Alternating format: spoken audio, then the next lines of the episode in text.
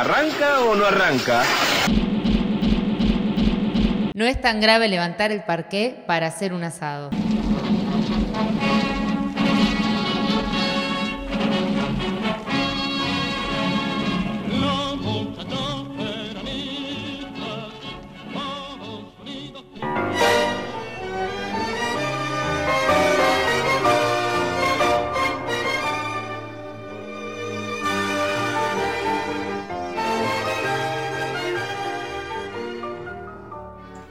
Atención que nos llegan las cartas de Hermes Cromo, pero claro que sí, la vida misma de Hermes Cromo relatada acá en No es tan grave en exclusiva, ¿no? Porque esos famosos fax que nos han llegado desde el capítulo número uno, ya por el capítulo número cuatro en este presente. Claro que sí, porque él está muy interesado en que nosotros eh, contemos su historia, ¿no? Relatemos su vida, por eso cada episodio de No es tan grave, él manda el fax con el capítulo que corresponde, ¿no? Y yo ya estoy reenganchado, yo ya estoy reenganchado porque la verdad, el, capítulo pasado terminó reabierto al final. O sea, terminó con el tipo arrojando una pie, o sea, no, sé qué va a pasar. Quiero saber. El capítulo, sí, claro. El capítulo anterior terminó que Hermes Cromo arrojó un ladrillo creyendo que, bueno, esa era la mejor forma de conseguir el amor, porque el nuevo objetivo de Hermes Cromo en la vida es conseguir el amor, y lo estaba tratando de conseguir con la hija del director de primera plana. Pero, claro. Pero bueno, sin más, vamos a, vamos a continuar con esta, con esta hermosa historia que está toda su vida bien fragmentada en Spotify. Exactamente, bueno, seguimos. Los vídeos del despacho de Victorio Dalenogare yacían por todos lados. La sangre en el suelo se mezclaba con el polvo habitual que invadía la redacción y formaba una pasta difícil de limpiar. Claudio, larga el trapo y llama a una ambulancia, le gritó Victorio mientras sostenía la herida. Potrillo se acercó a Hermes y le soltó. ¿Qué carajo hiciste, pendejo? Raja antes de que venga la policía. Nuestro protagonista salió impune de la redacción primera plana para nunca más volver. Entendió que lastimar gravemente a tu jefe, por lo general, te deja sin trabajo. Muy bien. Fue toda una lección. Él, bueno, ya sacando ¿no? Eh, moralejas de las situaciones de vida, muy bien. aparte, Portillo lo encubrió, ¿viste? O Potrillo, no sé cómo. Lo encubrió porque Potrillo, le dijo, Potrillo. dijo rajá, rajá, no, no le dijo, che, bueno, te entiendo. Claro, bueno. Estuvo bien. No, claro, lo segundió. Bien, bien. Sabía que Victorio había sido justo con él le pagó en dos cuotas, pero a tiempo. Trabajó 15 horas diarias, pero solo de lunes a sábado. Y lo dejaba dormir en la redacción, siempre con la advertencia de que las ratas a la noche son más bravas. Siempre me cuido, Victorio, repetía Hermes mientras pateaba piedritas en la calle desangelado. Eh, que eh, tenía mejores condiciones laborales que los empleados del Momo de Negra, por lo menos, pero no estaba muy bueno, muchas horas de trabajo, hay que ver cuánto les pagaba, ¿no? Creo que igual incluso vivía mejor que con la abuela él, ¿no? Claro, sí. Por algo, ¿no? fue a cumplir su sueño en la gran ciudad. Claro. Bueno, uno se tiene que fumar, ¿no? Si te gusta el durazno, ¿no? Diría. Sí. Camila Dalenogare, por su parte, eh, corrió hasta la esquina y se quedó inmóvil intentando encontrar alguna explicación. Aún no sabía si su angustia pasaba por la discusión con su padre o por el ladrillazo a la ventana y la posterior confusión. Finalmente optó por volver a la redacción, aunque inmediatamente recibió una lluvia de piedritas que Hermes todavía andaba pateando por la cuadra. ¿Podés parar, flaco? le pidió Camila. Las palabras de Camila se clavaron en cromo como un rayo en la noche. Hermes caminó hasta ella y le pidió disculpas sinceramente. Con vergüenza le contó que en Rawson las cosas se consiguen así, rompiendo las bolas. Bueno, otra vez, ¿no? Claro. Él, es como que aprende, él aprende algo y con eso va, ¿no? Sí, sí, sí, No cambia. Es estructurado, el tipo tiene sus lecciones de moral. Tiene, tiene objetivos. Camilo lo miró a los ojos, se alejó unos metros y lo observó callado unos segundos, como sin entender. Luego sonrió y acercó su boca a los oídos de Hermes. El joven bonaerense creía haberlo logrado. Podía escuchar la respiración de Camila, podía oler su perfume finalmente. Así debe ser todo cuando alguien te trata suavemente, pensó el muchacho. Se quedó quieto y esperó el impacto. ¿Sos FAP o FAR? No me jodas, le susurró la joven.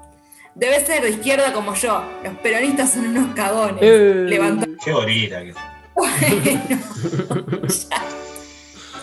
se puso interesante la cuestión, ¿no? Hermes sostuvo la respiración y la miró confundido. Camila siguió. Lo que no entiendo es por qué te escapás. Claro, para no confirmar el atentado. Preferís que piensen que sos un pelotudo. Lo lograste. Claro, pobre, todos piensan que es un pelotudo. Claro.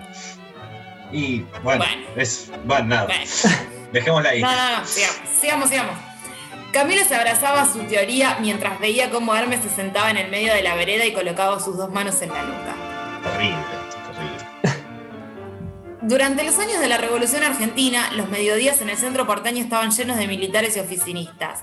Los hombres muy elegantes miraban y esquivaban a un Hermes que parecía flotando. Y es que se quedó procesando las palabras de Camila. Entre el tránsito de personas, Cromo se puso de pie empujando a una anciana y decidió primero despejar sus dudas.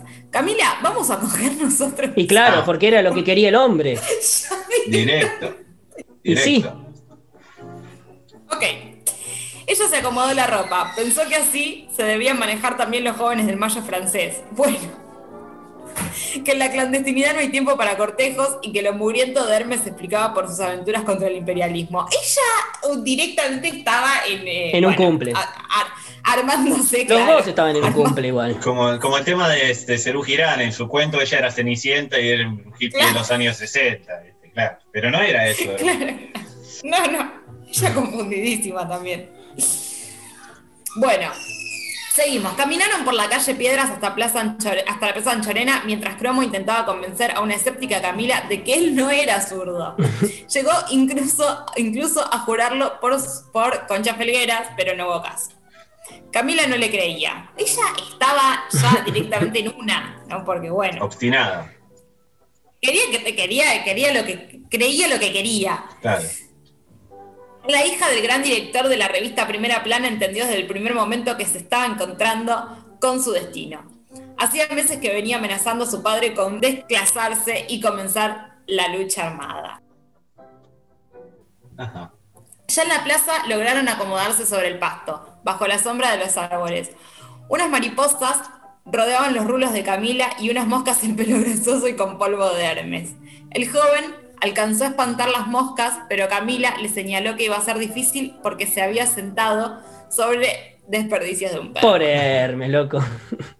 es tremendo. Sos muy hábil como infiltrado, porque no parás de mandarte cagadas, admitió la muchacha y suspiró. Que ella estaba perdidamente enamorada. Y sí. ¿no? Como, y en eso veía, ¿no? Lo que, lo que digamos, hacía de él lo que ella se imaginaba. Enamorada, sí, enamorada con la lucha armada, ¿no? Claro. Claro. ella quería salir con un revolucionario y encontró a uno, X, y se armó con eso un revolucionario. Era un elige tu propia aventura. El atardecer encontró a la pareja aún en la Plaza Anchorena. Hermes seguía aún bastante paranoico por la policía que seguramente lo andaba buscando por su atentado involuntario. A esto se sumaba la necesidad de convencer a Camila de que él no era peronista ni zurdito, que solamente quería estar con una mujer porque Potrillo se lo había dicho. Ella miraba el sol caer entre las cúpulas de los edificios, imaginaba su vida en el guevarismo urbano, incendiando supermercados en repudio, en repudio a Rockefeller o asaltando bancos para bancar la parada. Camila giró la vista y reemplazó el atardecer por las ojeras de Hermes. Panorama desconsolador, la verdad. Cromo movía la cabeza de lado a lado hasta que se chocó con los ojos de Camila. La muchacha besó a Hermes como nadie lo había besado. Y es que nadie había besado a Hermes. Pobre. Pobre Cromo. La abuela Concha Felgueras no creía en los besos. O sea, ni un beso de concha había tenido él. Es, tremendo, tremenda la situación. Ella solo creía en el sexo para procrear y en todo caso un buen apretón de manos. Un buen apretón de manos, sí. Seria. Como corresponde, como hacen los tipos, ¿viste? Hermes se despegó rápido de Camila, la miró y muy de a poco comprendió qué estaba pasando. Estaba recibiendo cariño. Ah. Inmediatamente sacó de su billetera una tarjeta que le había dado Potrillo en un acto fanfarrón y se la mostró a Camila. ¿Vos estás loco? ¿Todavía tenés ganas de coger después de lo que nos pasó? le preguntó la joven Darren Nogare. Y no dan ganas, la verdad. Y Hermes le dijo, dale, no gare. Dale. Claro. Hermes levantó los hombros y le reconoció que no tenía muchas ganas, pero sí curiosidad. Claro, ¿no? Hermes. Estamos hablando de un, un casto cromo. Claro. Un tipo, un, un tipo que tenía que cumplir. Siempre. Como los libertarios de ahora, ¿no? Claro. Está oscureciendo. Camila agarra de la mano a Hermes y comienzan rápido a caminar hacia, la, hacia Independencia. Quedan 12 cuadras para llegar al hotel. Había que apurarse porque Camila tenía experiencia y sabía que a la noche regía el operativo Moralidad a cargo del coronel Jorge Horacio Granada, expulsado del Opus Dei por ser medio facho. Ah, joya. Un copado. Re bravo el pibe. Ajá. La hija del prestigioso periodista conoce muy bien al coronel. Las dos familias compartieron domingos de misa muchos años. Uf, Bueno, durísimo. qué yunta. Pobre piba, ¿no?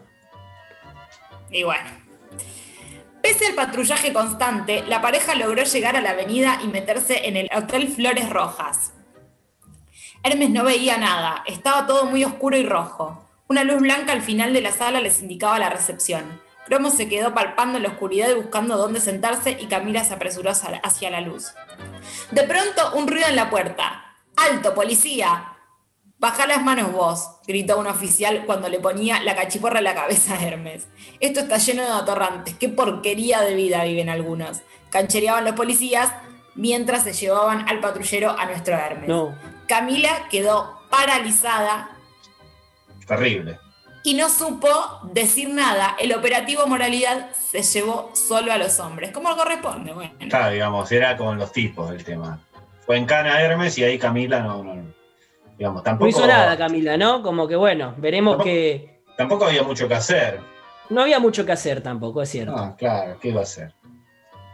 Bueno, tremendo lo de Hermes, ¿no? La verdad que otro, otro objetivo casi cumplido de Hermes. Porque el hombre, el hombre ha sabido destituir presidentes, ponerles apodos eh, como tortuga, pero bueno, el, el tema del amor no ha concretado.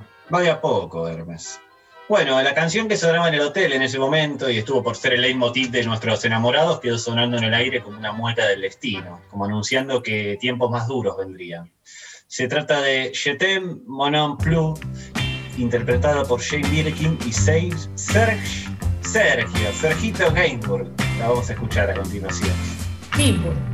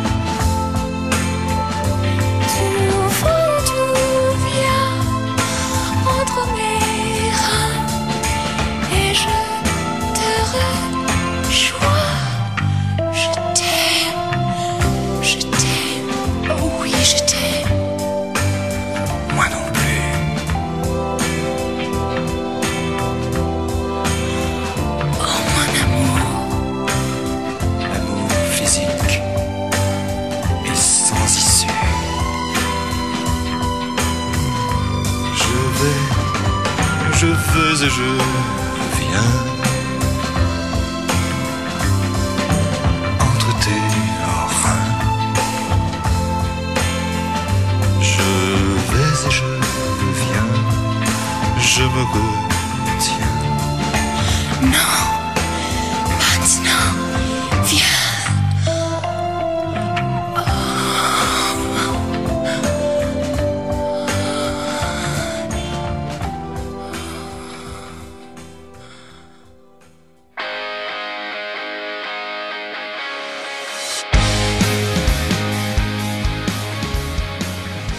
Así es como le damos la bienvenida al cierre de este nuevo episodio de No es tan grave. Le damos las gracias al grupo Grave y Hermes Cromo, ¿no, Facundo?